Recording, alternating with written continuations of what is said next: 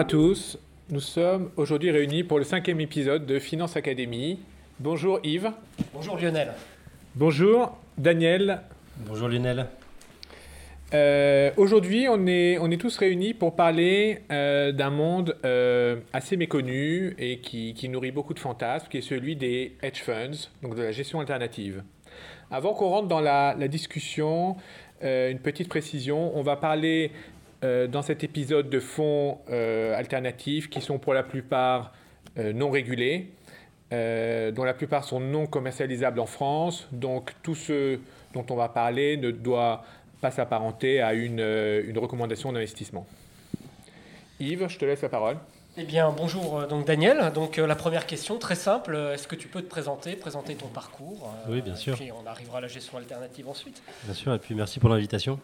alors mon parcours, je vais vous parler de mon parcours brièvement, de mon parcours académique. Donc j'ai fait des études scientifiques. J'ai une maîtrise de mathématiques et d'informatique appliquée à la gestion et j'ai j'ai fait un double, double spécialisation euh, en finance avec euh, un DSS à SAS de plutôt généraliste de technique financière bancaire et euh, un master à Dauphine de marché financier, 203 pour ceux qui le connaissent. j'ai démarré d'abord par la banque d'investissement sur les marchés des taux. J'étais vendeur taux au, au, Crédit Agricole avant la fusion avec le Crédit Lyonnais. Euh, et euh, j'ai fait la structuration de taux aussi par la suite. Et euh, j'ai eu l'opportunité de rentrer dans le monde de l'asset management relativement tôt, début 2004, dans une maison qui s'appelle OFI Asset Management, où j'étais gérant crédit. et puis depuis, j'ai jamais quitté finalement le, monde de l'asset management. J'ai rejoint l'Ixor fin 2006 où j'étais, j'ai rejoint l'équipe de sélection de hedge fund, donc c'est le sujet qui nous préoccupe aujourd'hui, pendant six ans. Et euh, en 2012, j'ai décidé de me lancer dans l'aventure entrepreneuriale. J'ai monté ma société qui s'appelle Rodent Invest, dans laquelle j'accompagne euh, des, euh, des, gérants de fonds dans leur développement. Donc c'est grâce à l'Ixor et la plateforme Xor que tu as découvert la gestion alternative Alors un petit peu avant, parce que chez Ophi, bien que bon, c'était via des, véhicules, on va dire, régulés. Mais euh, j'ai eu l'opportunité de gérer un fonds long short crédit. Donc voilà, c'était ma première, euh, première, les premiers pieds dans, ce monde-là, avant de, de, rentrer en immersion totale chez Lixor. Euh, c'était avant la crise. Donc j'ai pu vraiment euh, découvrir cet univers via un observatoire qui était la plateforme de Lixor. Qui, est, qui, qui, était, qui est toujours un des plus grands acteurs en termes d'investissement dans la gestion alternative. Alors, bon, on est déjà rentré dans le, dans le sujet, mais peut-être que pour euh, des auditeurs qui connaissent moins le sujet, on va revenir au basique. Est-ce que tu peux euh, nous donner euh, une définition de ce qu'est un hedge fund et de ce que ça, ça recoupe? Oui. Alors, je pense qu'il faut déjà partir de la base, c'est-à-dire en quoi il se distingue d'un fonds traditionnel. Parce qu'un fonds traditionnel, qu'est-ce que c'est final, c'est un, véhicule régulé, plus, souvent, euh, enfin c'est un véhicule régulé tout simplement, dans lequel euh, un, gérant de fonds va avoir des, va allouer euh, au sein de différents marchés et va être long du marché et va essayer de battre un indice. Le plus souvent, c'est la, façon dont, ça fonctionne avec un système de liquidité qui est, assez, assez aisé, puisqu'en général, les investisseurs peuvent rentrer et sortir, en général de façon quotidienne, hebdomadaire. Le hedge fund, lui, a été pensé euh, justement en alternative à la gestion traditionnelle. Euh, l'idée était, comme euh, l'indique l'appellation hedge fund, était initialement de couvrir bah, une, partie, une partie de cette exposition au marché. Typiquement, un, un, allocataire d'actifs qui voulait être long de, disons, General Electric, bah, lorsque vous êtes long de General Electric, vous êtes acheteur de la position, vous avez deux risques. Le premier, c'est celui de bah, la valeur intrinsèque de la, société. Est-ce qu'elle est bien gérée? Est-ce que le news flow sur la société peut, l'aider à s'apprécier? Et puis l'autre, c'est le marché, tout simplement. Donc, c'est-à-dire que vous pouvez avoir un bon titre en portefeuille. Si les bourses perdent 30%, vous avez de bonnes chances que votre titre, aussi bon soit-il, perdra. Euh, baissera le jour où vous aurez cette chute sur les marchés. Donc l'idée initiale, c'était de pouvoir couvrir une partie de ce risque marché. Donc l'appellation hedge fund, voilà, j'achète General Electric, je vais vendre euh, un indice qui va me, couvrir du marché. Sauf que bon, cette appellation aujourd'hui n'est plus, ne colle plus vraiment à la réalité. cette appellation est un peu dévoyée. Et euh, ah oui, c'est paradoxal parce que quand on parle des on pense de, enfin, en grand public à des fonds spéculatifs. Et eh ben voilà, on est tombé, on est tombé tout de suite. Euh, bah, en effet, l'idée c'est que cette couverture est devenue peu à peu eh ben, une exposition et que l'idée c'est en, vendant le marché, en vendant une position, l'idée n'était plus de couvrir une autre, mais d'avoir une vue directionnelle sur euh, sur le marché. Donc typiquement, j'aimais Renault, j'achetais Renault, j'aimais pas Peugeot, je pouvais vendre Peugeot. Euh, via le prêt emprunt titre. donc du coup, on est rentré dans un monde spéculatif. Euh, l'autre aspect, euh, l'autre aspect du hedge fund, c'est l'usage du levier, voilà, qui, était moins communément utilisé dans, la gestion traditionnelle. Est-ce que tu peux expliquer simplement ce qu'est l'effet de levier dans un fonds d'investissement? Alors il y a deux types de leviers. Le levier physique, c'est un peu ce que vous faites quand vous allez acheter euh, un appartement, vous allez à la banque, on vous prête de l'argent, vous mettez une, certaine somme, la, banque vous prête le reste. c'est un, peu la, même notion. J'achète des obligations, j'achète des actions, mais je veux avoir une exposition euh, plus grande que celle que m'offre euh, mon portefeuille. La, banque, alors dans le marché d'edge fund, on appelle ça les prime brokers, vont vous prêter une certaine somme pour pouvoir démultiplier votre exposition. Il y a aussi le levier synthétique, puisque euh, on peut utiliser aussi des, instruments dérivés qui ne, nécessitent pas, lorsque vous achetez un million de France Télécom, typiquement, d'avoir, si vous utilisez le marché des futurs, c'est pas obligé de débourser un million de, votre poche, vous pouvez débourser une toute petite somme. Et donc, il y a un certain trader assez célèbre de la Société Générale euh, qui en a fait les frais. Eh ben, euh, vous, pouvez, démultiplier votre allocation justement, juste en utilisant ce levier synthétique. Donc, si, on, revient à la définition, on est bien d'accord qu'à la base, euh, hedge fund veut dire euh, fonds qui, à travers des instruments financiers, essayent de s'exonérer de l'effet marché.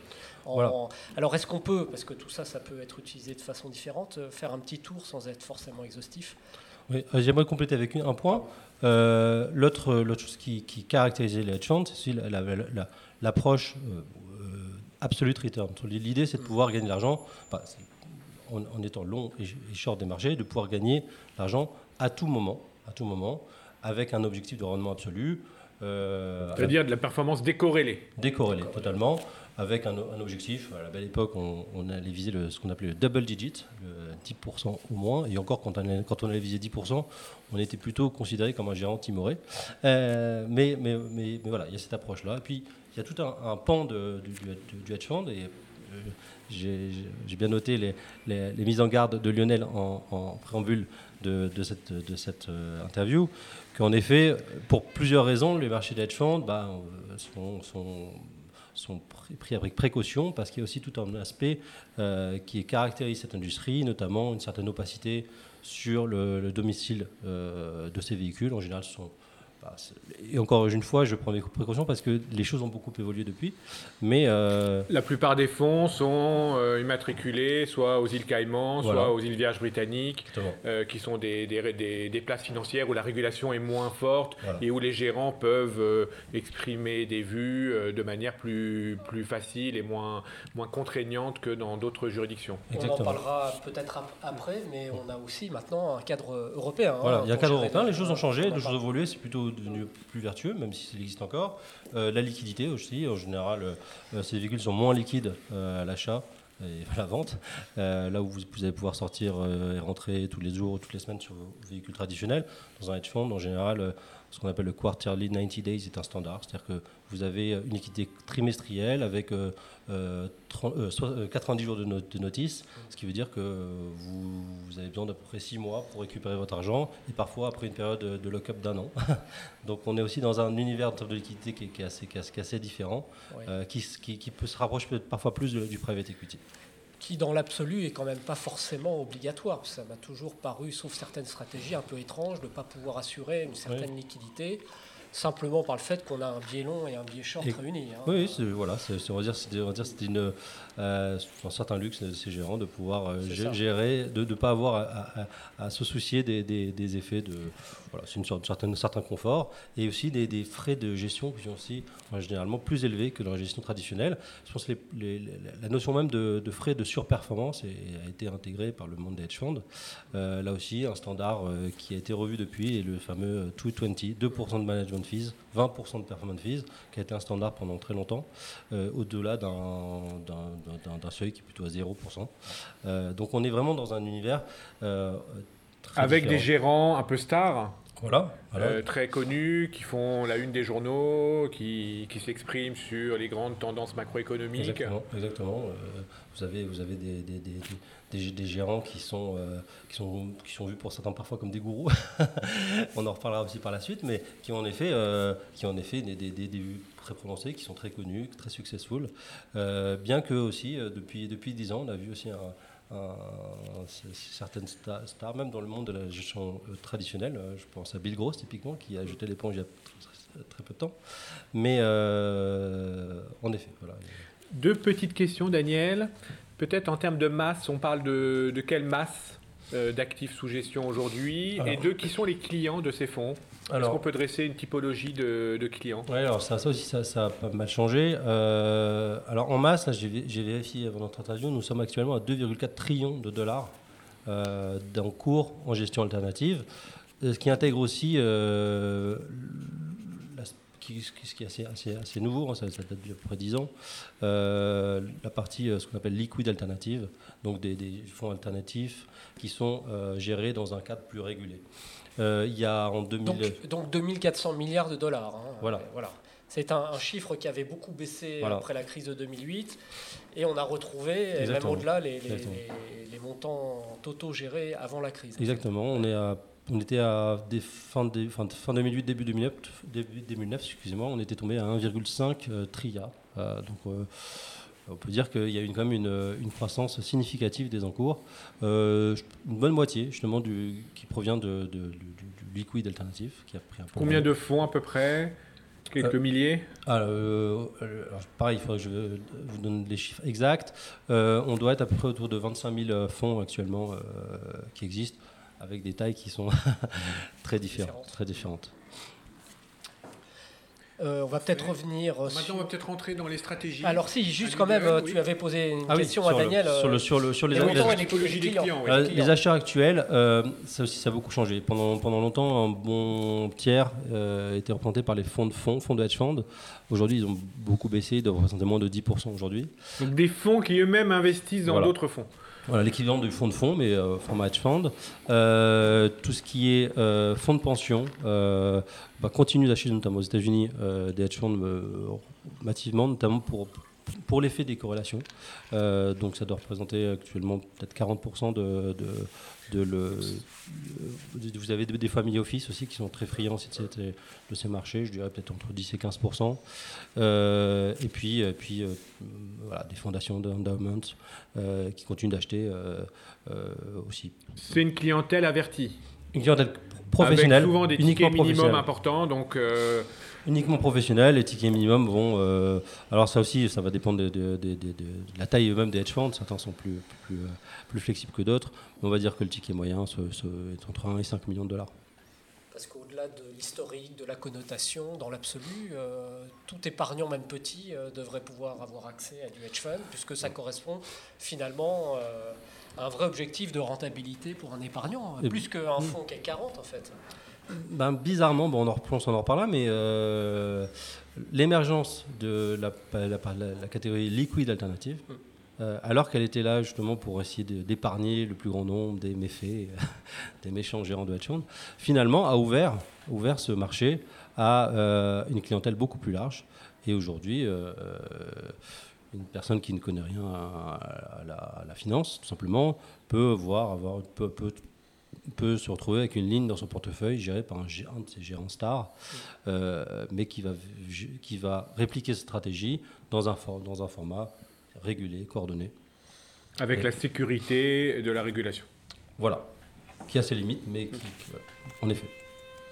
Alors, est-ce qu'on peut passer maintenant euh, à l'ensemble des, en tout cas les principales, des stratégies déployées pour obtenir ces résultats euh, Puisque là, on peut travailler finalement toutes les classes d'actifs. euh, En effet. hein, En effet. donc, est-ce que tu peux nous faire un petit euh, Alors, on va faire un petit, on va faire un petit panorama. De, de- de ce qui existe? Alors, euh, on, pourrait passer, euh, on pourrait passer deux heures sur chaque stratégie, mais on va essayer d'être plus bref. Euh, tout d'abord, euh, la catégorie long short equity, qui est la catégorie l'une des plus anciennes et des plus larges. Euh, actuellement, il y a peu moins de la moitié des, des, des- des hedge funds qui sont actifs sur cette stratégie. Alors, est-ce que tu peux peut-être dire juste un mot sur qu'est-ce qu'un short Voilà. et comment concrètement un gérant met en place une stratégie vendeuse D'accord. Un, un short, pour ceux qui pratiquent l'anglais, signifie une vente. Donc l'idée, c'est quoi? C'est vous, vous allez avoir.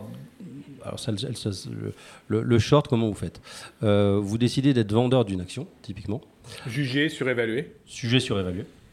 Vous allez sur le marché des pré-emprunts de titres, on vous, on vous prête l'action. En fait, ça, on vous la loue d'une certaine façon parce qu'il y a un rendement.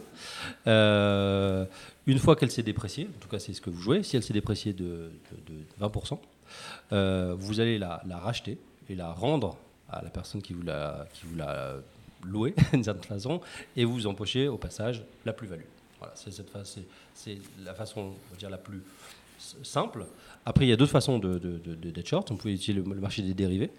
Alors, ça va dépendre aussi des, instruments que vous utilisez, mais typiquement sur les equity, il y a un marché qui s'appelle les CFD, les Contracts for Difference, qui avait été utilisé ini- initialement, euh, on rentre peut-être un peu trop dans le détail, mais pour, pour, pour euh, contourner des, des problèmes de taxes, notamment euh, en Angleterre, qui sont voilà, un marché pareil, dérivé où finalement bah, l'action, vous la détenez, mais seulement synthétiquement. Et vous allez, euh, vous allez jouer vraiment la, différence de valeur, euh, un, peu, un peu comme un futur. Euh, vous pouvez aussi jouer via des marchés options. euh, Acheter un put, c'est voilà. jouer aussi euh, l'action à la baisse. Exactement, exactement, exactement. Donc, euh, donc voilà de la façon euh, concrètement comment, comment, comment on peut jouer, euh, comment on peut être short. Concrètement, il y a différentes écoles dans le long short equity. La façon la plus pragmatique, fondamentale, voilà, discrétionnaire, sur la base de, de vue d'un gérant. J'aime un panier je- j'aime moins un autre panier. Ben, je vais être long de ces- des valeurs que j'aime et vendeuse, vendeur des autres actions que je n'aime pas. Sans forcément apparier chaque position longue et chaque position short. Voilà, exactement. Donc là, c'est complètement- un portefeuille d'actions qu'on aime, Voilà. qu'on juge sous-évalué, et en face, un portefeuille d'actions qu'on juge surévalué. Exactement. Voilà, de toute façon, vraiment. euh, En équilibrant alors, ou pas, ou pas, ça dépend, ça dépend vraiment aussi, aussi de la- de l'approche du gérant. Euh, certains vont avoir une approche euh, avec un biais long. Euh, parfois, c'est un biais long structurel. Euh, puis parfois, d'autres qui sont vraiment. biais long, donc plus de long que de short. Plus de long que de short, mais ça aussi, on, on- on pourra revoir. Euh, Si demain, j'achète 500 actions euh, et j'en vends 500 pour euh, 1 million chacun, chacune, euh, cela ne signifie pas pour autant que vous êtes totalement prémuni des marchés, pour une raison simple. Chaque action n'a pas la même sensibilité au marché. Donc, donc, euh, donc il faut parfois, il faut, quelqu'un qui va avoir vraiment une, une approche type market neutral va devoir euh, repondérer en fonction euh, de la sensibilité au marché le poids de chaque action. Alors, market neutral, marché neutre, ça veut dire que là, on a vraiment équilibré la patte longue et la patte, euh, la short. Exactement. La vendeuse. Exactement, exactement. Donc euh, vous, vous, vous- vous allez apprécier par exemple par rapport à un indice de référence, le S&P, le Dow Jones, euh, l'Eurostox, euh, la sensibilité de chaque action à son indice de référence et euh, vous allez pondérer en fonction des actions. Donc il y a des actions qui sont plutôt ce qu'on appelle high beta, d'autres qui sont low beta et vous allez, euh, vous allez repondérer. Notre façon de jouer, c'est ce qu'on appelle faire du pair trading. Donc typiquement, on disait j'aime Peugeot, euh, j'aime pas, euh, j'aime pas Renault. Donc vraiment aller apprécier euh, une action contre une autre. Dans Par- le même secteur, Au sein d'un même secteur, Même ou d'un secteur, même par- marché. ouais. Parfois même, ce sont des secteurs qu'on joue l'un contre l'autre. Euh, euh, donc il y a cette façon vraiment de ce qu'on appelle du pair trading, donc vraiment jouer l'une contre l'autre pour des vues vraiment fondamentales. Parfois c'est juste une approche statistique. On, suit des, des- ce qu'on appelle des spreads entre les valeurs. On sait que justement l'écart entre Peugeot et Renault, disons, disons que euh, est de 3 à 3, 3 euros euh, historiquement. Si à un moment donné ça s'écarte de plus, eh ben, on va essayer de jouer euh, un retour à la normale. Donc là ça va être une approche plus statistique, euh, basée sur des modèles- Quantitative. Quantitative, exactement. Donc là, on a éliminé l'effet marché, mais on peut quand même avoir tort. Eh ben oui. Et donc là, on perd sur le long et sur le court. Exactement, exactement. Vous pouvez perdre des deux côtés. Euh, y, y il y a des gérants qui sont aussi qui veulent, qui veulent avoir le moins possible d'intervention humaine et qui vont avoir des approches totalement systématiques, euh, donc euh, basées sur des modèles euh, mathématiques et statistiques, vont, vont totalement modéliser différentes, différents facteurs et, vont les implémenter. Parfois en, améliorant le modèle, mais en jouant sur les marchés, ce qu'on plutôt ce qu'on appelle le stat arbre, voilà, en, jouant soit des paires, soit des, des portefeuilles qui sont un peu agnostiques les uns contre les autres, et euh, pour essayer bah, d'extraire ce qu'on appelle l'alpha euh, euh, de, cette stratégie. Le spécifique de chaque, voilà, de chaque valeur. Exactement. Donc, on, parlait là du long short equity, première catégorie. Donc ça, grosso modo, ça représente quel ah, pourcentage C'est en tout ça. Celui, mais j'ai regardé récemment, là, dans les allocations, on voit que c'est plutôt entre 40 et 50 Une bonne moitié. une bonne moitié de moitié. D'accord. Euh, sachant qu'au sein même du long short equity, vous avez compris qu'il y a un monde bien sûr, bien sûr. et des approches très différentes. Euh, on va parler euh, de l'event driven. voilà. donc l'event driven, là aussi, ça recoupe différentes sous-catégories. Là, on, va vraiment se, se, concentrer sur les sociétés et sur toute la capital structure. alors il y a différentes écoles. L'idée, c'est d'être plutôt multi-asset class, donc on va pouvoir jouer à, la fois sur les actions, sur les obligations, sur les convertibles, euh, avec, euh, selon les écoles, une approche qu'on appelle merger arbitrage. Donc l'idée c'est de jouer des opérations de fusion-acquisition avant l'annonce, après l'annonce, là aussi, ça va dépendre, parfois, parfois c'est un mix des deux. Euh, ce qu'on appelle special situation, c'est un événement qui peut, qui peut avoir une conséquence positive ou négative sur la société, un rachat d'obligations une, une annonce de spin-off, euh, une affaire judiciaire, un rachat de dette, tout ça, tout ça bah, peut, avoir, peut avoir une conséquence sur la société. Donc on peut se positionner avant en pensant qu'elle va se réaliser, ou une fois que, que, l'annonce est faite. Et le marché, ce qu'on appelle distressed.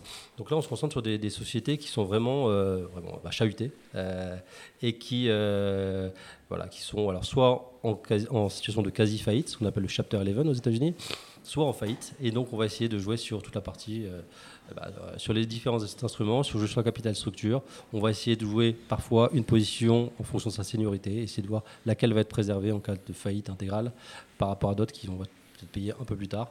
Donc, il y a différentes façons de jouer et ça fait partie de ce marché du event driven. Et donc là, on prend plus de risques. Exactement. Oui vous prenez à chaque fois plusieurs risques. En espérant avoir une meilleure rentabilité, puisqu'on va chercher des actifs euh, archi décotés normalement. Voilà, archi décotés. Euh, parfois, il n'y a plus de coupons. Donc, euh, c'est là où, typiquement, si vous allez sur le marché obligataire, souvent vous allez sur des actifs où, qui ont fait défaut. Donc, l'idée, c'est vraiment de. On va se rapprocher parfois le plus d'ailleurs du marché action, même en achetant une obligation, parce que vous avez vous avez des valeurs qui sont complètement on va dire, à la casse et vous essayez de jouer leur appréciation. Il y a aussi une, une, façon de jouer qui s'appelle, euh, non pas distressed, mais stressed. Aller chercher le stress dans une société qui, on le sait, va, va mal, mais qui est en train de, de, de, reprendre un peu de santé. Donc là, on va jouer des événements qui euh, ont trait à la vie des entreprises. Exactement. on est vraiment focus sur l'entreprise. l'impact que ces événements ont sur les différents titres émis par ces sociétés. Exactement. Et là, en étant assez souvent plutôt, d'ailleurs, euh, sur une, une, position longue, d'ailleurs, sur un actif. Ça peut, être short, peut être, peut ça peut être un arbitrage ou short, mais euh, on n'est pas comme dans le long short equity. Euh, ah oui, non, c'est oui. En, entre guillemets, en couverture. Hein. Exactement, vous êtes hum. moins en couverture, les instruments sont généralement moins liquides aussi. Donc, naturellement, il y a plutôt un biais long. Néanmoins, vous pouvez jouer des stations de, de distress en, en, sur le marché des CDS typiquement. Euh, euh, donc, vous, pouvez, vous pouvez shorter, mais en effet, en général, ça coûte beaucoup plus cher d'être euh, vendeur. Le, marché des options sur le crédit. Hein, exactement. exactement. donc là, on est quand même sur, techniquement sur des choses très différentes finalement du long short ah, equity. Hein. totalement différentes. même si les instruments peuvent, se recouper, on, est sur, une approche totalement différente, vraiment concentrée sur les sociétés. Sur des événements particuliers qui arrivent à ces sociétés. Exactement. Et ça, par nature, ça représente des capitaux plus faibles que dans la catégorie dont on a parlé. Ah, vous, avez des, vous avez des gens qui sont, qui sont, qui sont assez gros sur cette, euh, qui font plusieurs milliards. Néanmoins, il y a moins l'effet euh, l'effet d'échelle que vous pouvez obtenir euh, sur le marché equity. Typiquement, vous allez rarement trouver des, des, fonds qui font plus de les plus gros 4-5 milliards, ce qui est déjà énorme, et qui les oblige d'ailleurs à diversifier énormément leur position mmh, mmh. pour ne pas tomber vraiment dans le, dans le problème de liquidité. Et on parlait justement des, liquidités sur, euh, offertes sur ces, sur ces fonds. Bon, là, pour le coup, souvent, elles sont justifiées. Oui. Elles Oui, sont parce que Oui. sur le distress, il y a des plans de restructuration qui doivent Faut- être votés par les créanciers. Il faut être patient. C'est des, voilà, processus qui prennent du temps pour que la valeur soit extériorisée. Ouais, parfois, vous allez racheter des claims, des- des- donc vous êtes vraiment dans, dans- dans le marché du, des litiges. Oui, oui, oui, ça se comprend très bien. Voilà. Ouais, ouais. Et Et donc, du sur- reste, il y a beaucoup, je crois, d'avocats qui euh, sont à l'œuvre ou d'anciens avocats qui travaillent dans ce, ce type de fonds parce que la dimension juridique, notamment sur les sociétés en difficulté, est vraiment Et- importante. Et clé, et clé, et clé. Très bien. Bah, alors, si on continue après le long short equity, l'event driven, donc euh, quelle autre grande catégorie euh, Peut-être tu peux parler un mot d'une stratégie de crédit, puisque c'est Voilà, vraiment c'est un- euh, celle Ouais. que tu as euh, c'est de plus près, que tu connais le mieux. Voilà, même si c'est finalement quand vous regardez euh, les allocations dans cette, dans cette catégorie, c'est plutôt un peu le petit poussé, puisque les, c'est- en général, c'est des options qui font entre 5 et 10% des portefeuilles. Euh, Quels qui sont a- les types alors de stratégies mises en œuvre avec des instruments de crédit? Est-ce qu'on peut faire du long short crédit tout Ah simplement oui, tout simplement, oui. euh, en général, elle est catégorisée comme cela. Euh, le, relative value, le crédit relative value, on l'appelait aussi long short crédit. Donc c'est un peu le pendant, pendant du long short equity.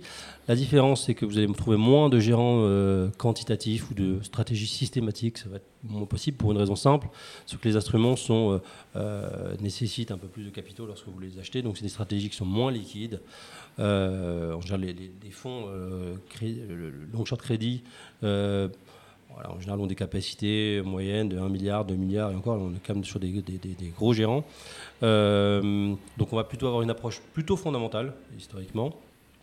Donc, euh, Acheter des bonnes signatures voilà. et vendre à découvert des signatures qu'on perçoit comme fragiles. Voilà. Et mais là, là, ce qui est bien, c'est que vous avez un éventail d'instruments qui est peut-être un peu plus large que le marché action. Euh, vous avez, puisque vous pouvez jouer vraiment euh, euh, bah, les obligations d'entreprise, donc les, CDS, donc les Credit Default Swap, le fameux ma- marché euh, des, CDS, euh, qui à un moment donné est devenu plus liquide d'ailleurs que les obligations. Euh, donc ça peut être une obligation contre euh, un CDS, un CDS contre un CDS. Vous pouvez jouer aussi les, les- les indices euh, crédits. Voilà, iTrax en Europe, CD, CDX aux États-Unis. Euh, et puis après, il y a des instruments qui sont un peu moins. un peu- alors, il y a les marchés des convertibles aussi, qui sont un peu à mi-chemin entre l'action et l'obligation. Euh, il y a des marchés un peu moins liquides, typiquement les loans, les bank loans, euh, qui sont, on va dire, l'équivalent un peu des, des- des prêts bancaires. Voilà, mais qui, ont, euh, des- spécificités de, débouclement qui sont un peu, différentes, un peu, plus longues. Donc euh, vous avez différentes approches. Donc à la fois l'approche, pareil, j'aime, une, société, euh, j'en aime pas une autre, donc avec des, portefeuilles longs et short, ou bien au sein même d'une société, acheter une obligation contre son CDS, euh, ou alors lorsqu'on sait qu'il va y avoir une émission d'une, par, la- par le même émetteur, ben, vendre l'ancienne et acheter la nouvelle. Donc il y a différentes façons de le jouer. Il y a aussi une approche un peu quantitative, ça, c'est, on le voit moins de nos jours, euh, mais il y a une dizaine d'années, on voyait euh, des, des- des- des gérants qui jouaient la base La base, ouais. voilà, stratégie de jeu de base entre l'indice de, de CDS, donc le CDX et l'ITRAX, et les sous-jacents. Euh, et en essayant de capter cette différence, ça nécessitait des leviers énormes et euh, certains ont connu de, de réels déconvenus. Mais voilà, euh, notez que cette stratégie existe.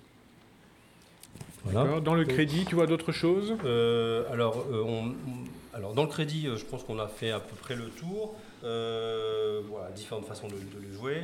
Plutôt une approche euh, généralement, euh, généralement fondamentale.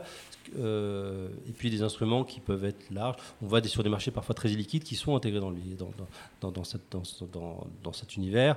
L'arbitrage de structure de capital, tu le, Voilà. tu le places aussi dans, cette, Oui, alors cet univers Exactement, même s'il est à che- à cheval un peu avec l'event driven, vous pouvez jouer une obligation et une action, typiquement lorsqu'il y a, il y a- il y a des, des OPA. euh, en général, euh, euh, vous pouvez jouer. voilà. Mais, mais à, ce- à cela, étant, que ce sont des marchés qui sont très différents, avec des mécaniques assez différentes, et donc c'est parfois un peu périlleux de jouer les, deux marchés. Il faut vraiment Parce être. qu'on on voit parfois des, des sociétés qui commencent à avoir certaines difficultés, Mm. le crédit s'effondre et Voilà. l'action tient. Oui. Et donc, euh, on voit des gérants qui se mettent long du Oui. et qui shortent l'action en se disant il y a un des deux marchés qui se trompe. Oui. Donc, soit la société survit, et effectivement, bah, c'est-à-dire que le bond vaut- sera remboursé, donc vaudra 100. Oui. Peut-être que l'action va s'apprécier aussi. Et si l'action fait faillite, euh, bah, c'est sûr que l'action vaudra zéro. Ouais. Bah alors, ça- ça- ça- en effet, alors fondamentalement, euh, tout à fait cohérent.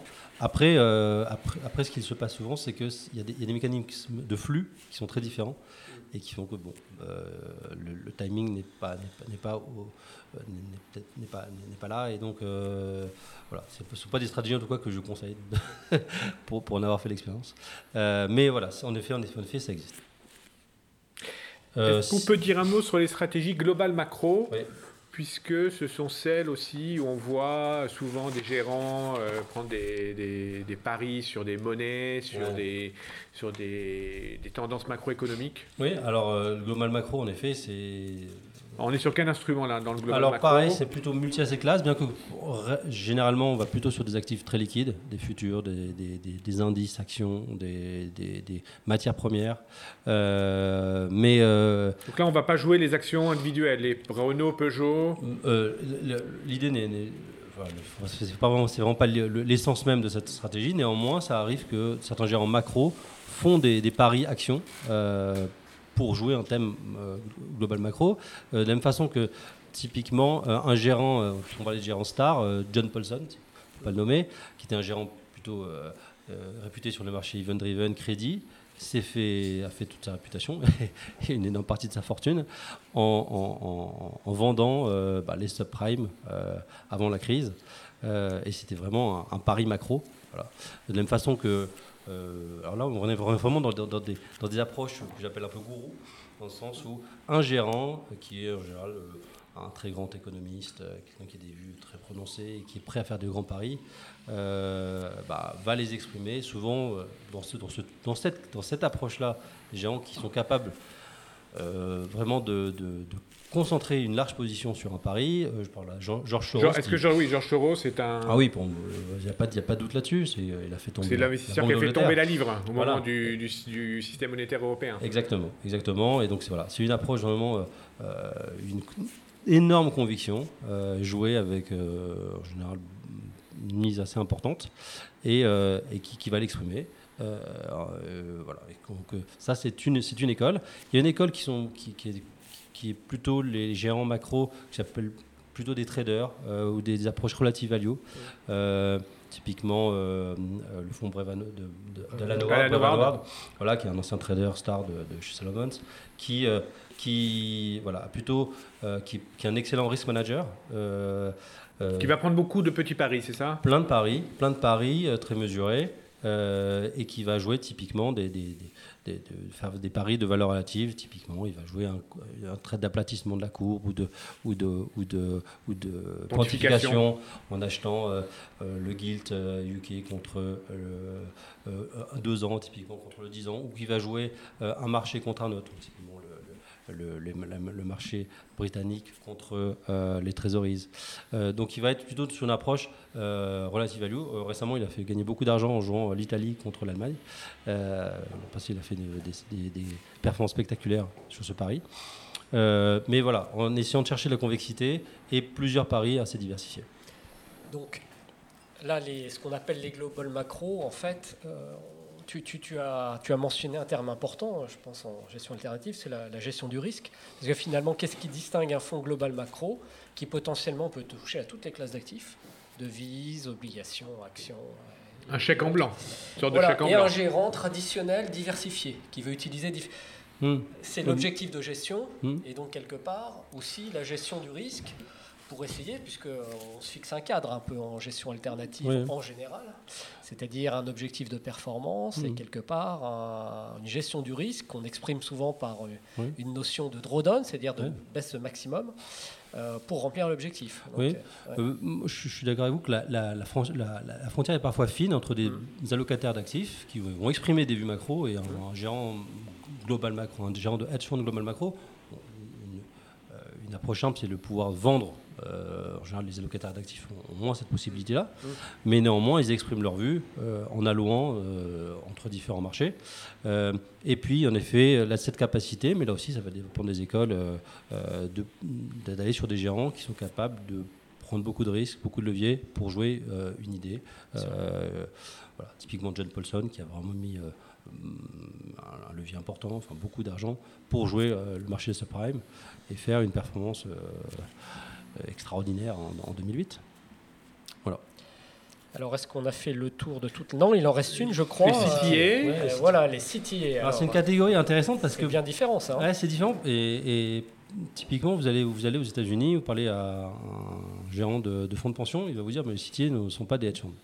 Et, euh, et en effet, vous allez, vous allez dans plusieurs catégories voir que les- la, part- la catégorie CTA est complètement exfiltrée du marché des hedge funds.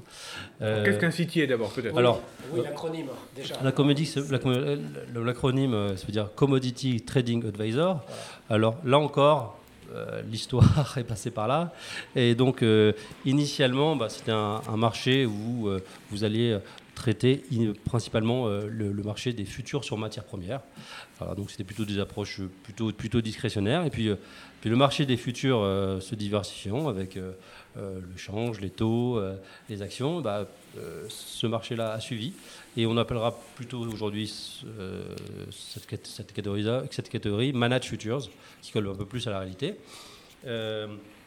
Et ce qui est intéressant, c'est de voir, c'est que même en termes de régulation, ce ne sont pas les mêmes autorités. Euh, Aux États-Unis, c'est la SEC typiquement qui va, qui va diriger le marché action.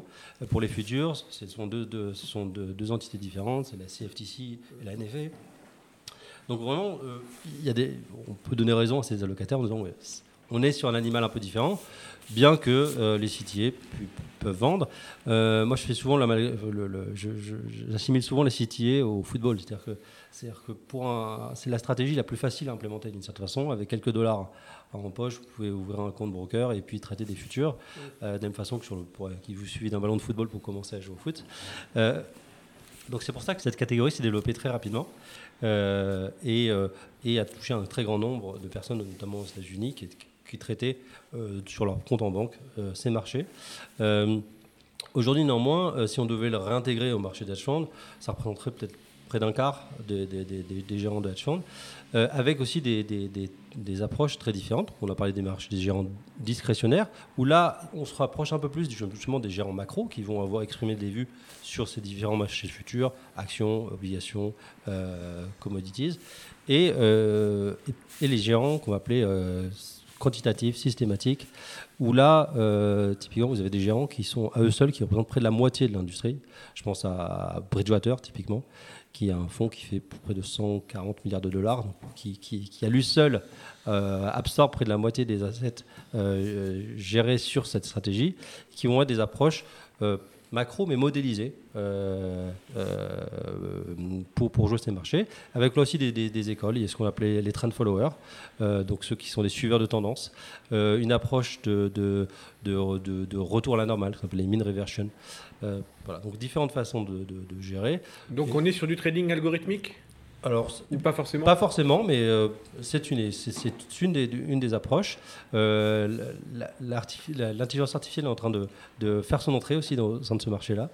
Euh, mais, mais bon, toute une école, en effet, de, de- de gérants sont des, des physiciens, des mathématiciens qui ont modélisé euh, ce marché. C'est qui- Jim Simons, par exemple. typiquement. Voilà.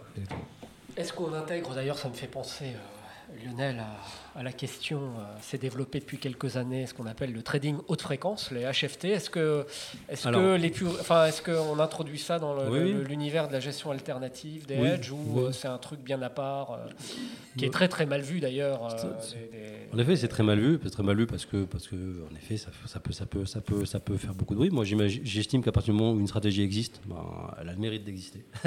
Et donc, Elle apporte de la liquidité elle apporte quelque chose. Voilà. Et donc, euh, donc euh, elle existe. Après, euh, c'est comme tout, hein, il faut, faut en user, par- parfois en abuser. Euh, Mais, mais certains en abusent quand même, parce qu'il me semble avoir vu qu'on était arrivé à des, des montants de transactions euh, à l'intérieur d'une même seconde qui, Ouais. qui avoisinaient des, des- niveaux hallucinants. on se rapproche bientôt de la nanoseconde. euh, donc, où, euh, oui, là, là, là, on- là, on est en train de, de- de dépasser les capacités humaines. Mais, mais là, encore, il y, a des, il y a des approches très différentes. Il y a des fonds qui sont ce qu'on appelle donc short term, donc c'est quelques jours, semaines. Des mid term, ça peut aller jusqu'au mois, et puis parfois jusqu'à la- jusqu'à l'année. Donc, il ne faut pas non plus mettre le focus sur juste cette, catégorie ultra high frequency euh, qui existe, mais euh, qui fait parler, parler d'elle, mais pour lequel, voilà, je pense Sur qu'elle a le laquelle mérite personne n'a démontré un danger particulier. Voilà, voilà. Ouais. Exactement. Pour l'instant, elle intrigue.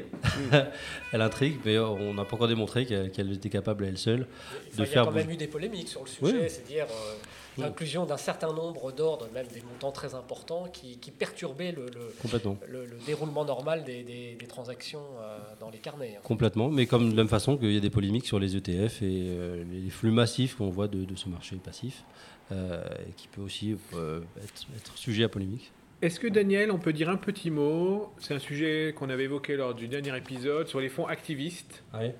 Parce qu'ils font aussi partie alors j'oublie d'en parler. La catégorie hedge funds. Oui, j'oublie. Alors peut-être entre que je mettrais peut-être dans la partie event driven. Ah mais oui, j'ai oublié d'en parler, mais c'est une, une, école. Euh, la partie activiste, la capacité. Alors qu'est-ce qu'un activiste? C'est un, un, locataire qui va pouvoir monter une position assez, assez, assez large pour pouvoir représenter, pour représenter un poids significatif euh, dans l'actionnariat et peser sur la décision. Alors parfois il n'est pas seul, c'est un groupe d'activistes qui vont pouvoir peser sur la décision d'une entreprise. Et là aussi, euh, ils ont souvent mal presse, ils ont souvent mauvaise presse. Euh, c'est ce que fait Elliott en ce moment sur Pernod Ricard. Voilà, typiquement. bon, on verra ce que, ce que donnera l'issue de, de, du sujet, mais je, reviens moi, à ce que je disais. Je pense qu'ils ont le mérite d'exister et d'une certaine façon, ils, ils sont un contre-pouvoir. Euh, dont il faut parfois se méfier, mais, euh, euh, mais, mais qui, ont, qui, qui, ont, le mérite d'exister et, qui sont, et, qui sont là depuis assez longtemps. Warren Buffett, d'une certaine façon, est un activiste très connu et qui pourtant a, a le mérite d'avoir quand même fait avancer certaines choses. Pour terminer sur les stratégies individuelles, Daniel, est-ce que tu peux dire un mot des short sellers? C'est-à-dire, il y a ah des fonds qui sont spécialisés, c'est-à-dire qu'eux ne font plus de long short, ils ne font que du short. Que du short, et honnêtement, il n'y en a plus beaucoup. Parce qu'il faut, il faut, il faut, voir, il faut, il faut comprendre quelque chose, c'est que être vendeur, de toute façon, ça, ça coûte. Ça peut être que ponctuel. ça peut être ponctuel. Et de la même façon qu'il y a, il y a des, des, gérants macro qui sont bearish tout le temps, qui sont vraiment, qui ont des vues pessimistes tout le temps. Et donc ça leur réussit quand le timing est là. Mais euh, mais, ce sont des, des, des, des, gérants qui vont avoir tort. Qui vont détecter des fraudes, qui essayent de détecter des fraudes, qui essayent de détecter des problèmes de gouvernance, qui essayent de détecter des sujets de, de comptabilité un peu agressive, qui, vont être... qui euh, assez souvent euh, arrivent à, à, à, faire connaître, à disséminer une information sur des, des, gros problèmes. Oui, alors euh, en effet, ils, ont, ils, ont, ils vont, on va dire qu'ils vont avoir tort 80-90% du temps. Euh, il faut être capable de vivre avec ça. Et puis, euh, et puis à un moment donné, être, avoir le bon call où euh, l'agenda leur donne raison et à ce moment-là, on va pouvoir réellement être très profitable. L'intérêt d'avoir ces, gérants en portefeuille, c'est vraiment être décorrélé et avoir une sorte d'assurance en portefeuille lorsque les choses vont mal. Il faut juste comprendre que de la même façon que votre police d'assurance, quand vous avez une pour votre maison, pour votre voiture, quand vous les multipliez, vous coûte de l'argent. Alors, si on passe du côté euh, des clients, imaginons que j'ai de l'argent à investir, je suis, comme tout à chacun, attiré par une performance absolue. Euh, alors comment on fait pour sélectionner un gérant d'abord? Pourquoi aller vers tel type de stratégie plutôt qu'une autre? Euh, Et alors là, je sais que ce n'est pas forcément une question facile, mais quelles, quelles, sont les, parmi toutes les stratégies, les grandes stratégies dont on a parlé, un petit peu les, comment dirais-je, les objectifs euh, qu'on peut s'assigner en termes de performance, et puis il y a un risque associé. Euh. Bien sûr. Donc euh, voilà, parmi tout ça, est-ce qu'il y a des choses qui se dégagent? Est-ce que l'event-driven, finalement, ça donne de meilleurs résultats ou pas? Et puis, quels sont les critères que toi, tu as utilisés pour sélectionner des gérants? D'accord. Parce que je pense que tu en as rencontré ah un, paquet.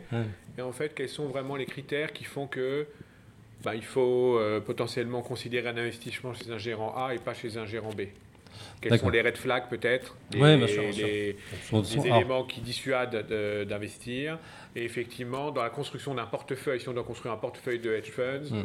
quelle est la bonne manière de, de faire le mélange euh, Alors, je vais commencer par, par, la partie allocation. Euh, euh, ça, je, vais vous répondre de façon un, peu basique, mais c'est une réalité. C'est qu'il y, a une cyclicité de ces stratégies qui est importante.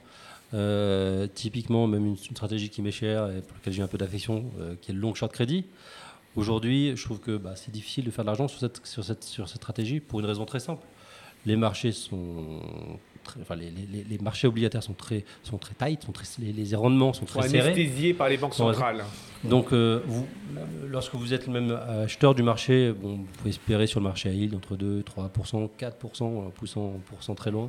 Donc, même si vous appliquez un peu de levier, euh, et donc euh, vendre coûte, coûte- vous coûte aussi beaucoup. Donc, ce n'est pas des stratégies qui actuellement euh, peuvent, le peuvent délivrer la, performance euh, attendue qui est de 10% et plus. Ou alors, il faut vraiment utiliser un, levier important. Euh, alors que des stratégies, typiquement, on parlait des event-driven, euh, bah, selon, selon, selon la cyclicité des marchés, et en effet, depuis 10 ans, bah, le, le marché action, même si on- on- elles sont chahutés ces derniers jours, mais, mais finalement, on a eu quand même vécu 10 années euh, euh, De bull market. bull market, et qui, qui, est- qui était du pain béni pour, euh, pour, les, pour, les, pour les gérants euh, event-driven, qui allaient vraiment pouvoir euh, essayer de générer de la valeur sur une entreprise, euh, quelle que soit la capital structure. Donc, Alors le, le problème du rendement, on l'a sur toutes les classes Toutes les classes d'actifs et même en stratégie longue. Mais est-ce qu'il n'y a pas, puisque tu évoquais le, le 10% de return, est-ce qu'il n'y a pas, compte tenu de la structure des taux, Mm. euh, ce que font les banques centrales, comme disait Lionel, une, une, une forme de destinée euh, tout à fait euh, rationnelle à voir progressivement euh, le rendement de ces stratégies elles-mêmes baisser euh, oui, bah, et s'ajuster à, à une inflation qui est très faible en moyenne et puis à des taux qui sont encore plus bas. Oui, bah, on, on- pointe souvent des doigts en disant en effet les performances sont décevantes. Euh, alors certes, euh, certes, elles sont pas là. Le, le double digit euh, est de plus en plus difficile à atteindre et très peu y arrivent actuellement. Et depuis 10 ans, c'est le cas. Maintenant, n'oublions pas qu'on vit dans une, économie où les taux sont à zéro. Zéro. Donc réaliser 10% lorsque les taux US en 2007 étaient à 5%, C'est anormal. euh, avec du levier, Oui. bon, Alors avec leviers, c'est possible, mais on Voilà. prend un risque. Voilà, un risque. Mais aujourd'hui, les taux sont à proche, proche de- du niveau de la mer en, en Europe, euh, autour de 2, 2,5 aux États-Unis. Aller chercher du, même du 6%, C'est beau. c'est plutôt honorable. Euh, le souci, je pense qu'on en parlera un peu plus tard, après, ce sera la structure de FIS. mais, mais, mais, mais, mais je, suis- d'accord avec vous. Euh, qu'il y a, on est actuellement dans une économie qui, qui, euh, qui, qui anesthésie un peu le rendement, euh, même beaucoup le rendement. Pour ta, euh, la question. Donc, quelles sont les stratégies à privilégier aujourd'hui Oui, Plutôt l'event-driven Euh, moi, les stratégies qui, sont, qui restent très intéressantes sont l'event driven. Euh, alors là, là, on est vraiment sur des, sur des, sur des spots. hein. C'est le début d'année, je trouve que les trend followers ont eu un peu de mal à décoller, mais ça y est, les, les, les tendances sont, commencent, commencent à se dégager. Euh, voilà, je pense qu'on est sur un, un marché plutôt favorable à ces stratégies, donc CTA de, de, de, de, de suite tendance, parce qu'on commence à avoir des tendances. Euh, Donc, short equity, ça doit être dur dans un marché qui est one-sided, non? Oui, en effet. En Il effet. y a peu de dispersion sectorielle. On a besoin de dispersion. C'est un, marché qui a besoin, qui a besoin de, de- de dispersion euh, pour, Oui. pour, pour pouvoir créer de la valeur. Euh, bon, les meilleures performances début d'année étaient, bonnes, mais elles ont été très mauvaises l'an passé. Donc euh, c'est difficile de, savoir si, euh, la, dispersion va se maintenir. Euh, je pense que ce qui se passe justement en ce moment avec les, annonces sur, la guerre tarifaire bah, remet un peu de volatilité, donc va de nouveau, permettre un peu de dispersion et donc aux gérants long short de refaire un peu leur marché. Euh, donc les long short crédit, je trouve que c'est encore un peu difficile. Les global macro, bon, je, je trouve que bah, pareil, là, là ça va être vraiment d'être- ça va dépendre. Ils ont beaucoup déçu, non, les global macro, Ils ont depuis beaucoup 2-3 ans. ils ont beaucoup déçu, même si l'an passé finalement était une bonne année pour certains. Euh, je, parle- je pense à la Noward qui a fait une année exceptionnelle. Ben là vraiment, ce qui va distinguer, euh, ça va vraiment, ça va être vraiment votre, votre choix, votre choix du gérant. C'est l'artiste. Voilà, l'artiste. et, euh, et alors du coup, je, je- je pense que je glisse doucement vers, vers la question du choix du gérant. Qu'est-ce Oui. qui fait pour moi, un- un- ce, qui, ce qui est pour moi clé, euh, ce qui fait pour moi 70% du choix d'un gérant, c'est la façon dont on peut gérer le risque. Pour moi, un bon gérant est avant tout un bon risk manager. Euh, alors, vous allez me dire quelqu'un qui fait que, qui prend que des mauvaises positions, mais qui, qui sont bien pondérées.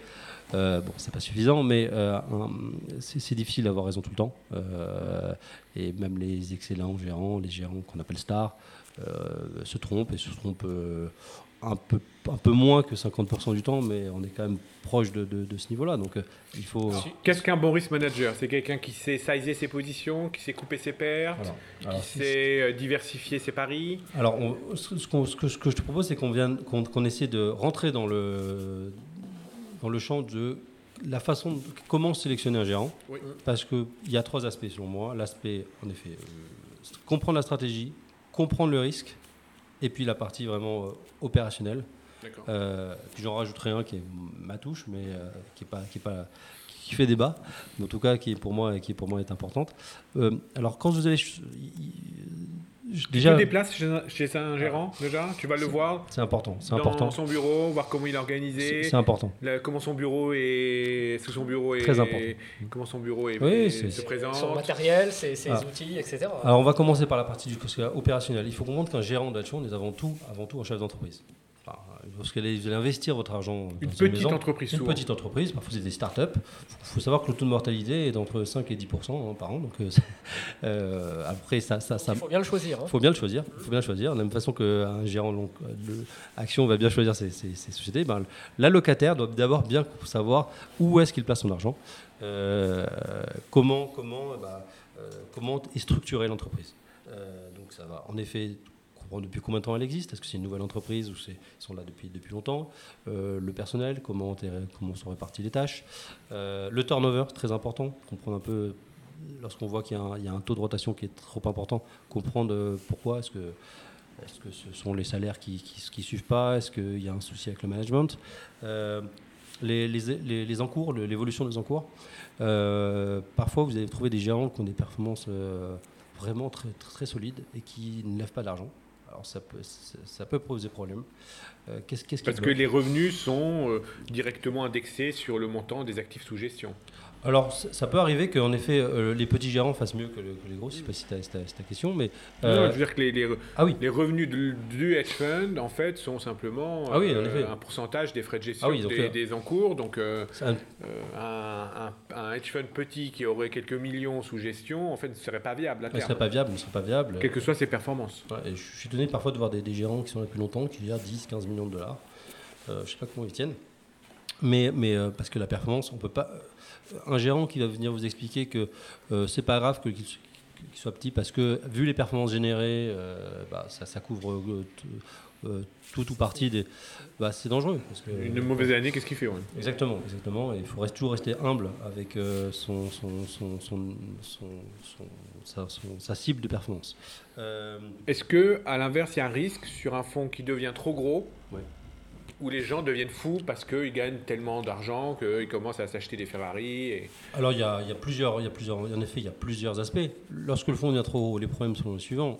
Euh, alors le fait que le, en effet que le, le- le gérant bah, euh, commence à commence à prendre un peu trop confiance et en effet ça, Ça, c'est pas bon, ça. hein. oui, euh, après, va être- certains, pour certains, c'est leur marque de fabrique. Donc, euh, on sait quand on achète le gérant, qu'on achète un peu les, les paillettes qui vont avec.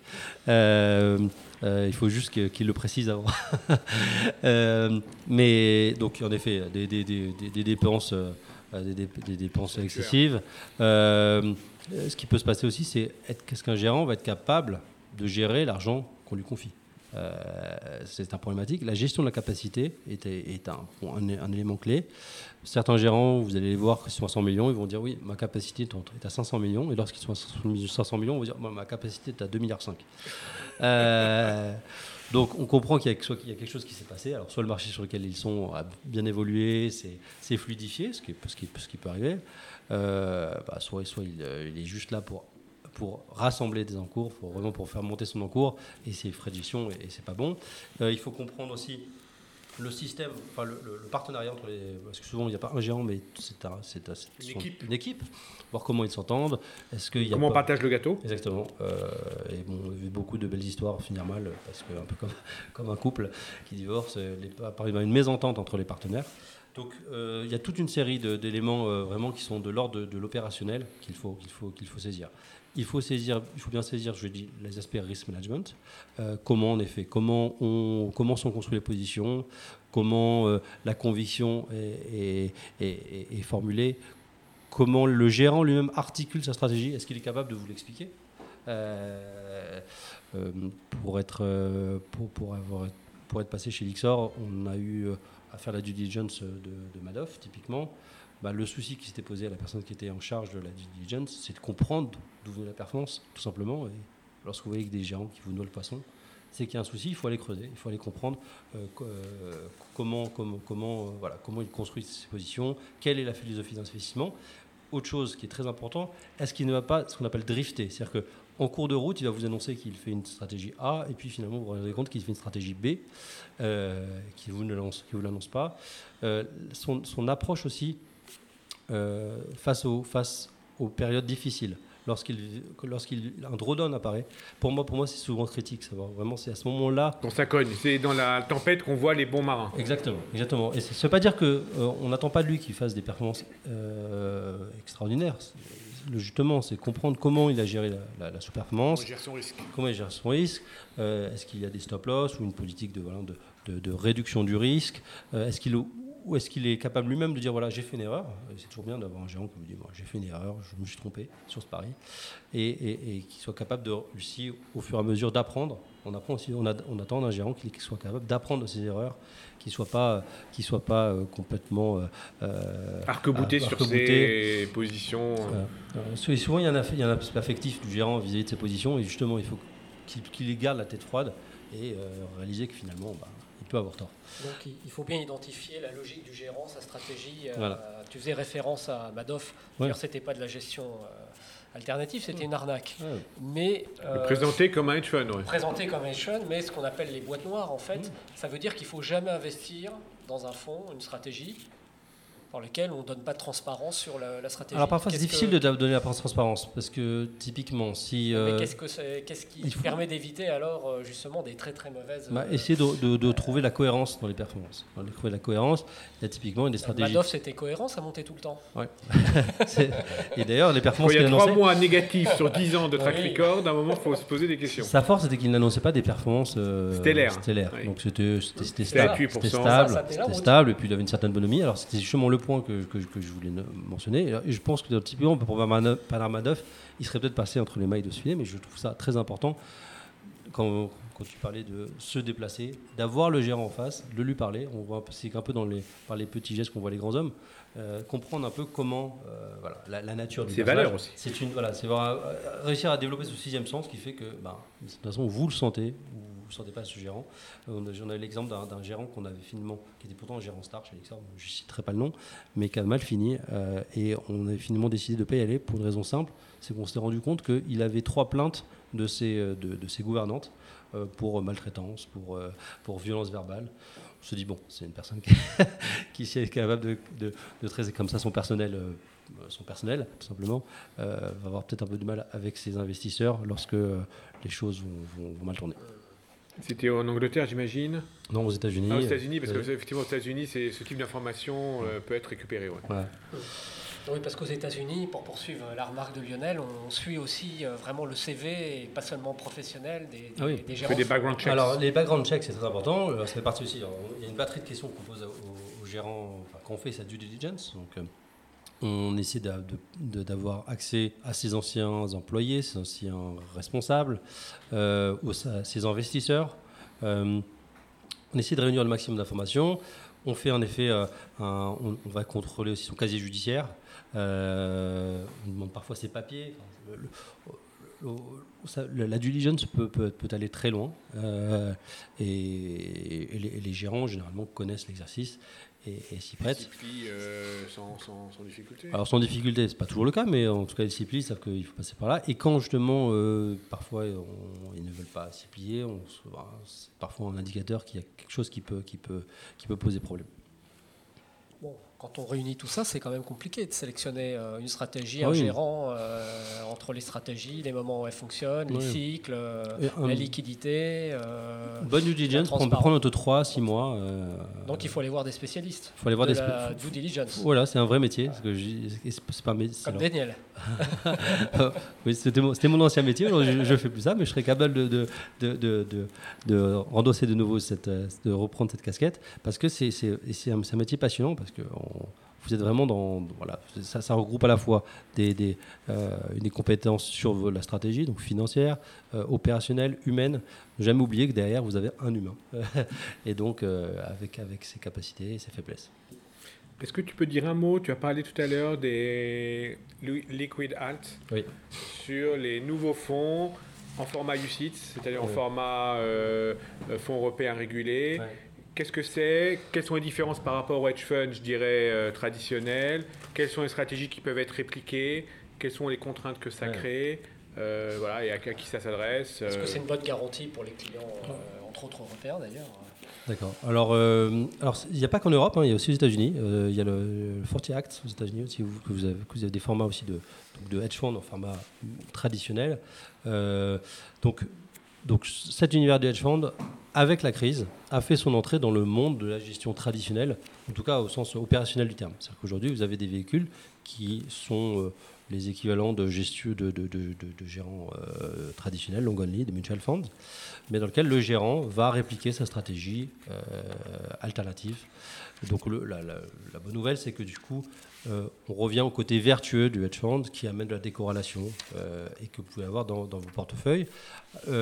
Alors il y a certaines contraintes. euh, en termes de, alors de- des, termes- des, des- contraintes, je parle du, pour le UCITS, que je connais mieux, euh, de concentration. Donc la règle est fa- fameuse 5, 10, 40. Donc euh, vos positions doivent être diversifiées à hauteur de 5% du portefeuille, avec une exemption jusqu'à 10% pour maximum 40% du portefeuille. Donc ça, c'est un, un premier élément. Donc qui va finalement bah, faire sortir tous ces gérants qui étaient très concentrés. Euh, donc ça sera plus être possible, ou alors il va falloir qu'ils revoient leur copie. Euh, certains instruments sont, sont pas ne- ne- Pas éligibles. pas éligibles. Typiquement, les futurs sur matières premières euh, ne le sont pas. Les bank loans, typiquement, pour des raisons de, de débouclement, euh, ne le sont pas. Euh, après, il y a différentes écoles en fonction. euh, parce que l'usage du levier aussi n'est pas possible. Enfin, le levier physique, ce qu'on appelle le gearing, euh, n'est pas- n'est pas, n'est- n'est- n'est pas toléré. Mais par contre, et c'est aussi parfois la limite euh, de cet exercice, c'est que vous pouvez utiliser les, les- les Les dérivés. donc finalement, vous pouvez trouver avec des, vous pouvez vous avec avoir 100% d'options. 100% d'options. Tu peux avoir une allocation à mm, 10 fois ton exposition euh, longue ou 10 fois ton exposition short, tous les deux, sur euh, des CDS, donc euh, investment grade, pour une raison simple, c'est qu'elle consomme, ça consomme très peu de, financement. Et, en termes de. Parce que, en général, ces, fonds sont, sont contrôlés par la value at risk, la VAR, et consomment très peu de VAR. Donc c'est aussi la limite, c'est-à-dire qu'on peut se retrouver avec des instruments des, des- des véhicules qui peuvent finalement devenir dangereux. peu de levier physique, mais un vrai. C'est pas parce que c'est régulé que c'est pas dangereux. Voilà. Je trouve que le, le danger des, des, des UCITS, c'est faux. C'est pour ça qu'il faut pas penser que parce que c'est UCITS ou parce que c'est régulé, il faut, il, faut, il faut passer à côté du due diligence et parce que vous avez un easing et que vous pouvez rentrer sortir. euh, plus Il y avait un fonds euh, UCITS d'ailleurs qui faisait des ABS. Voilà, typiquement. Euh, type 50% d'ABS, CLO, CDO, ça faisait partie de. Euh, il faut le savoir. Faut le savoir. Euh, Parce que la liquidité dans un fonds UCITS, je crois, est au moins bimensuelle. Alors voilà, Au ça gar- plus- il y a une garantie plus- de liquidité qui est plus grande. liquidité, voilà, Ouais. vous êtes sur des véhicules qui sont entre quotidiennes et pour les, pour les moins liquides bimensuels. Euh, donc on est quand même loin du, du, euh, quoi, quoi, du, du- la, la- la liquidité trimestrielle avec 90 jours de notice. Euh, donc voilà, donc on va dire que c'est un format qui est plus encadré. La Du limite, coup, c'est moins, moins, de moins de rendement, Alors, souvent, la- moins, de moins de volatilité. un peu moins de volatilité, qui coûte plus cher. Parce que euh, lancer un véhicule Caïman coûte finalement pas assez, assez peu cher. Si vous lancez un véhicule, un UCITS luxembourgeois, euh, avec tout ce qui va avec, le, dé- le dépositaire. euh, Donc, plus de protection, mais une protection qui coûte. qui coûte. nécessairement, et donc ça va qui- peser sur vos, ça va peser sur vos, les coûts euh, du, du, du- du fonds sont un peu plus élevés. Euh, une compression un peu du rendement, parce qu'en effet, vous ne pouvez pas en- totalement répliquer votre stratégie hedge fund. Euh, bah, pour cette stratégie, ça marche très bien. Pour le long short equity, typiquement, ça marche assez bien. Mais pour d'autres stratégies, je parle à l'event driven, typiquement, c'est beaucoup plus difficile euh, d'en avoir. Du long short crédit. Donc voilà, un peu une compression de spread, un peu moins de volatilité. La bonne nouvelle, c'est que bah, maintenant, vous pouvez, ils font partie maintenant du- de l'univers. Ça, c'est achetable par euh, Madame. Michu. Exactement, Madame Michu. euh, elle, peut, elle, peut, elle peut aller voir sa banque, donner un code d'ISIN, euh, affecter un nombre de, de- de- de parts et avoir l'avoir dans son, euh, dans son assurance vie ou dans son euh, livret, dans son, je peut-être pas, mais son, son, son, son, son compte action sans problème. ou pour les plus aventureux et les plus modernes de, souscrire à travers leur plateforme. Voilà, exactement. Et ce qui est intéressant, c'est que de voir certains gérants qui nous disaient il y a 10 ans, non, jamais ça, bah, finalement, ont, revu leur copie parce qu'il y, a eu, y a une demande qui est très forte pour le liquide alternatif. Aujourd'hui, je dis, ça représente près 500 milliards de dollars. Euh, donc on est encore loin des, des, 2,1 trillions euh, pour l'industrie, mais euh, cette, tendance. Va continuer. On a énormément d'étudiants qui nous écoutent. Est-ce que tu pourrais donner un conseil, Daniel, sur pour quelqu'un qui est un étudiant aujourd'hui en finance qui souhaite euh, travailler dans ce milieu des hedge funds, quel est le voilà la bonne voie à, privilégier? Est-ce qu'il faut aller à Singapour, à Londres, commencer dans une banque d'investissement, commencer comme toi dans l'asset management?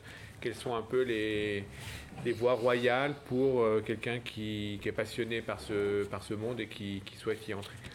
Euh, Alors, le, ma recommandation va être, claire, elle va être la même que celle qui m'a été donnée par ma responsable de master lorsque, pareil, je suis rentré euh, quand j'ai démarré ma carrière dans la finance, c'est de s'ouvrir l'esprit tout simplement parce que euh, on vit dans un monde où rien n'est figé.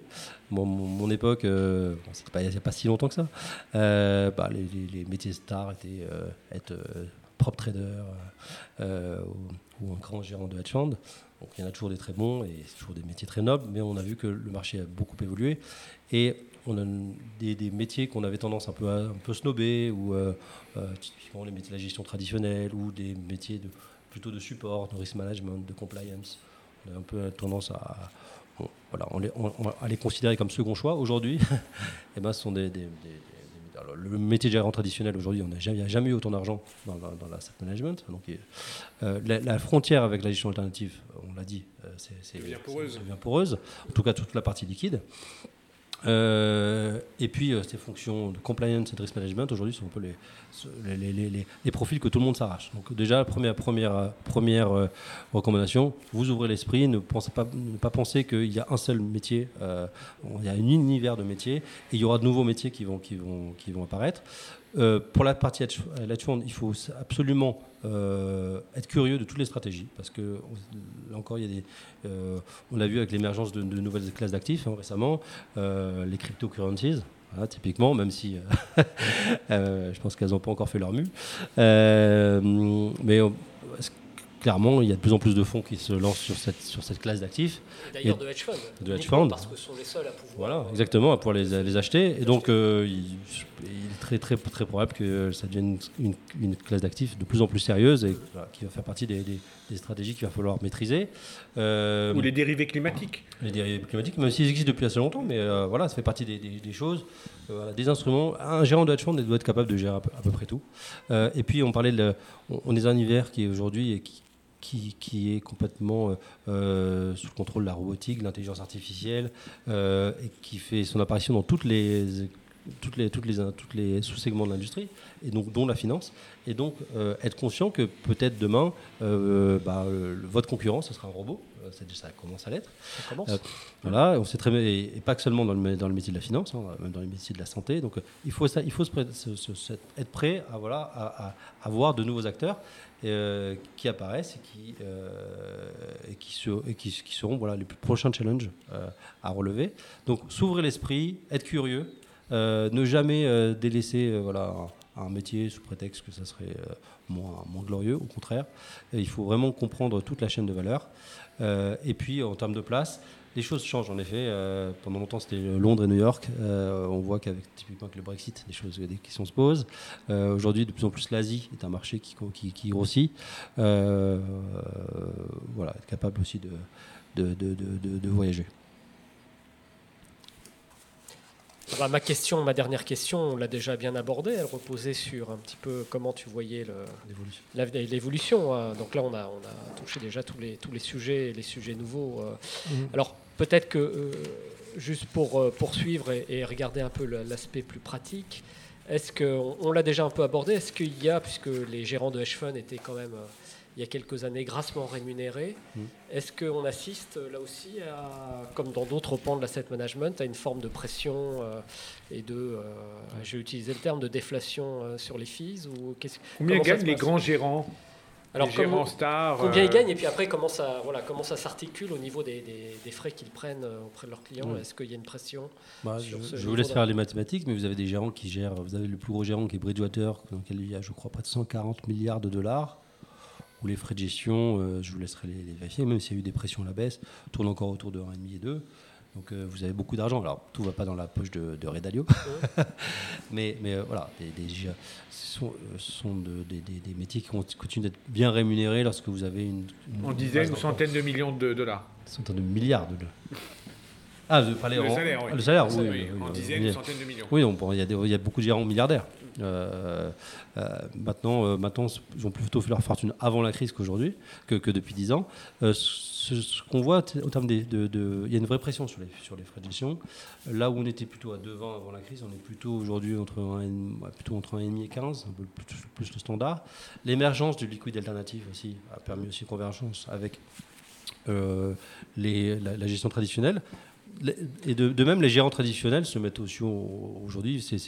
vous voyez de plus en plus de gérants de fonds type Longoni qui aussi chargent des performances. Des C'est ce que j'allais dire. On est à peu près sur, en tout cas pour les plus chers, sur Ouais. des frais un peu similaires. Voilà, après, voilà, euh, voilà. après, le truc c'est qu'il faut délivrer. Quoi, Il faut hein. délivrer, Sinon, c'est- ça dure pas longtemps. hein. Voilà, c'est voilà, c'est le, c'est le plus dur. Le, C'est une industrie qui est immunisée contre le- la gestion passive par construction. Alors c'est- c'est c'est- c'est intéressant, c'est que je pense qu'aujourd'hui, pour ça qu'il y a aussi cette- c'est aussi la vertu de, de, de, de- de ce rapprochement entre ces deux gestions alternatives et traditionnelles, c'est qu'elles font un peu maintenant front commun contre la gestion passive.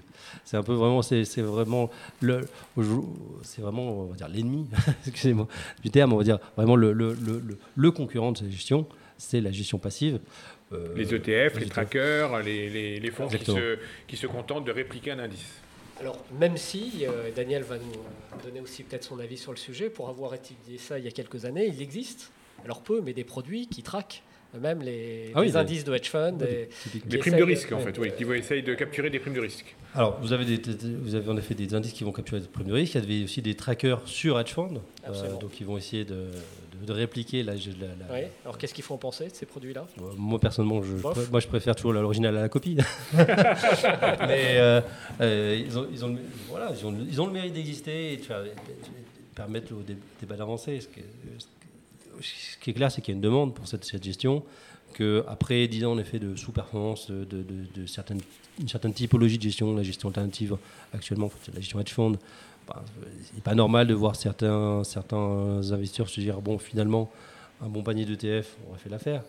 Euh, faut jamais pour- oublier que bah, 10 ans, ça reste relativement court. Euh, et qu'on a vécu quand même 10 ans avec euh, des, des banques qui, ont, qui étaient interventionnistes, un marché des, des taux qui n'a fait que baisser.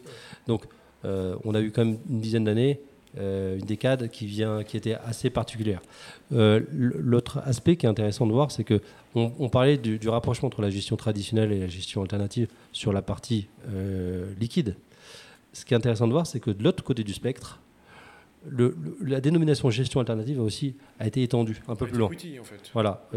C'est-à-dire que et- Et et- qui devient de plus en plus liquide avec Voilà, euh, le marché secondaire qui se développe. euh, et Voilà. Il y a le- en effet, il y a d'une même façon sur la partie, euh, le- le- le- on va dire le- le- le- l'école hedge fund un peu old school avec ces, ces véhicules qui avec des liquidités réduites, bah, se rapproche de plus en plus du venture capital, du private equity, de la, de- de- du marché des CDO, des CLO, du litigation finance, pour, pour, pour au final créer aussi, voilà, entrer, offrir une offre décorrélante de la gestion traditionnelle et euh, euh, voilà, étendre un peu le spectre de ce qu'on appelle la gestion alternative. Et pour, pour, pour vous, typiquement, pour, pour, vous, pour, pour vos étudiants, je, les, je, les, je, les, je leur recommande aussi d'aller d'aller euh, euh, étudier ces marchés qui sont des marchés passionnants. Et moi-même, pour en avoir fait l'expérience, depuis, depuis 7 ans que je fais mon métier, j'ai commencé par aider des gérants de hedge fund et de plus en plus, de plus en plus, j'ai des gérants qui font soit du long only, soit de la gestion traditionnelle, soit de l'autre côté du spectre, des choses très illiquides exotique. et exotiques. Euh, il faut être capable de, de- voilà, de se balader d'un- champ à l'autre. Ne pas penser tu que les viens choses sont de, de me donner des idées pour des invités pour le, pour le podcast. Ah bah écoute, merci. Merci content. beaucoup Daniel. Merci Daniel. C'était vraiment euh, très utile. Je pense qu'on a fait un panorama assez, euh, assez Large. riche et assez large. Merci pour l'invitation. Pour terminer cet épisode, Yves, petit point marché. Alors, On parlait lors de dernier épisode d'un marché action qui était assez, assez haut. depuis 2-3 jours, euh, les faits semblent nous, nous donner raison avec une petite respiration autour de la guerre commerciale. Est-ce que tu peux euh, nous décrypter les, les évolutions intervenues depuis, euh, depuis quelques, quelques jours? Alors, ce qui me vient à l'esprit, effectivement, ça fait même maintenant, puisque nos auditeurs euh, se disent, ça fait, je crois, deux mois euh, qu'on exprime le fait que les marchés actions ont formidablement rebondi après euh, la purge du dernier trimestre 2018 et que la hausse de janvier, février puis mars nous semblait déjà euh, valorisée, riche et donc euh, propice à euh, des positions plus prudentes en fait. Là aussi, hein, on raisonne toujours en expected return, en attente de performance face au risque. Et puis le marché nous a donné tort quelques semaines. Euh, avec un comportement assez atypique, hein, des progressions. euh, Alimenté par des bons résultats quand même d'entreprise alors, il faut dire que voilà, les entreprises délivrent en moyenne, aux États-Unis en particulier, mais même aussi en Europe, des, des- des choses tout à fait convenables et ça alimente euh, l'optimisme jusqu'à un moment où euh, l'élastique est un peu trop tendu. Et puis effectivement, euh, regain de tension à cause de problématiques géopolitiques, de problématiques euh, au moment où nous parlons euh, et de confrontation commerciale euh, Chine-États-Unis, bref, des prétextes qui, dans une situation tendue, moi je, je saisirais un point qui m'a marqué euh, ces 8-10 derniers jours, c'est la position short, pour reprendre euh, les sujets qu'on abordait il y a quelques minutes, donc euh, des positions euh, vendeuses, sur la volatilité des actions américaines qui avaient atteint il y a quelques jours euh, les niveaux plus élevés encore que début 2018 juste avant un épisode de correction très brutal qu'on avait connu, donc en janvier, début février 2018. On s'est retrouvé euh, il y a quelques jours à peu près dans la même situation. Donc Avec un pour VIX qui était quoi Autour de 10 avec 11? un VIX qui était tombé entre 10 et 11 hein, de ça. mémoire euh, et qui est remonté là, je crois, à 22. hein. donc euh, des gens qui, à la faveur ou défaveur du début de correction action, rachètent leur position, rachètent de la volatilité et l'arbitrage fait que euh, vous avez une accélération de, de- de la correction du marché des actions. Et il faut le rappeler, hein, la baisse va toujours deux fois plus vite et je serais tenté de dire trois à quatre fois plus vite maintenant que la hausse. Donc on, on monte pendant 4 mois et on corrige en 15 jours. hein. Et c'est probablement ce qu'on est en train de vivre, euh, vivre en ce moment, sans qu'il faille être euh, totalement apocalyptique, hein, mais on a une correction euh, voilà, qui se matérialise en ce moment et qui affecte en priorité, pas forcément les valeurs les moins chères, mais euh, Celle qui ont- beaucoup monté, oui. celles qui avaient beaucoup monté, en particulier La récemment. tech. La, tech, le les luxe. cycliques, l'auto, euh, le luxe aussi, qui a eu des, des performances fabuleuses depuis, euh, depuis deux ans. Euh, voilà, voilà où on en est. Donc euh, ça va très vite. Quel est l'accord de rappel Des gens qui ont raté la- le rallye, qui voudraient maintenant se positionner? Alors là, c'est compliqué. Les gens parce qui que- jouent quand même le fait qu'un accord interviendra parce que euh, tout le monde en a besoin politiquement. Oui, alors ça, c'est toujours très compliqué. C'est les questions que posent les journalistes tous les jours aux gérants. euh, et puis on ne sait jamais parce que euh, explique que parce qu'il va y avoir un accord, ça va rebondir. Ou alors, peut-être ne sait-on pas, mais parce qu'il va y avoir un accord tel qu'il était attendu, euh, le marché va continuer de, vendre la nouvelle. Ou peut-être qu'il va passer à côté, que peut-être que le marché était mûr pour corriger et que quoi qu'il se décide ou pas, le marché va corriger.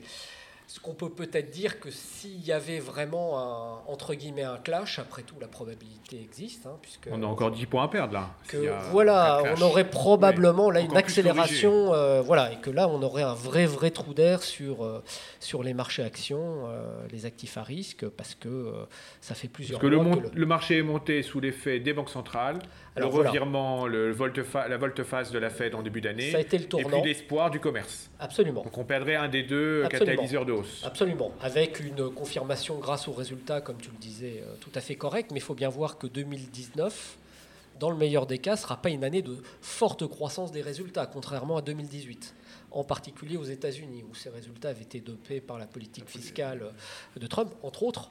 Donc là, on n'a pas ce moteur. On a, disons, un moteur qui, qui est en mode diesel, en mode... euh, voilà, on n'a pas de catastrophe, mais on n'a pas non plus de, de booster sur les résultats. Donc attention. Effectivement, Jérôme prudence toujours. oui, oui, alors là, il faut. Voilà, Céline May, ça a bien marché, en tout cas pour l'instant, on va voir. Alors, on ne sait jamais quand est-ce qu'il faut racheter d'ailleurs. hein, mais, euh, là, on, on va laisser. euh, D'après le dicton, in May and go away. and go away jusqu'à. On en reparlera lors du pro- prochain podcast. Prochain épisode. Voilà. Merci beaucoup Yves, merci, beaucoup Lionel. Daniel. Merci Daniel. Merci d'avoir écouté jusqu'ici et à très bientôt.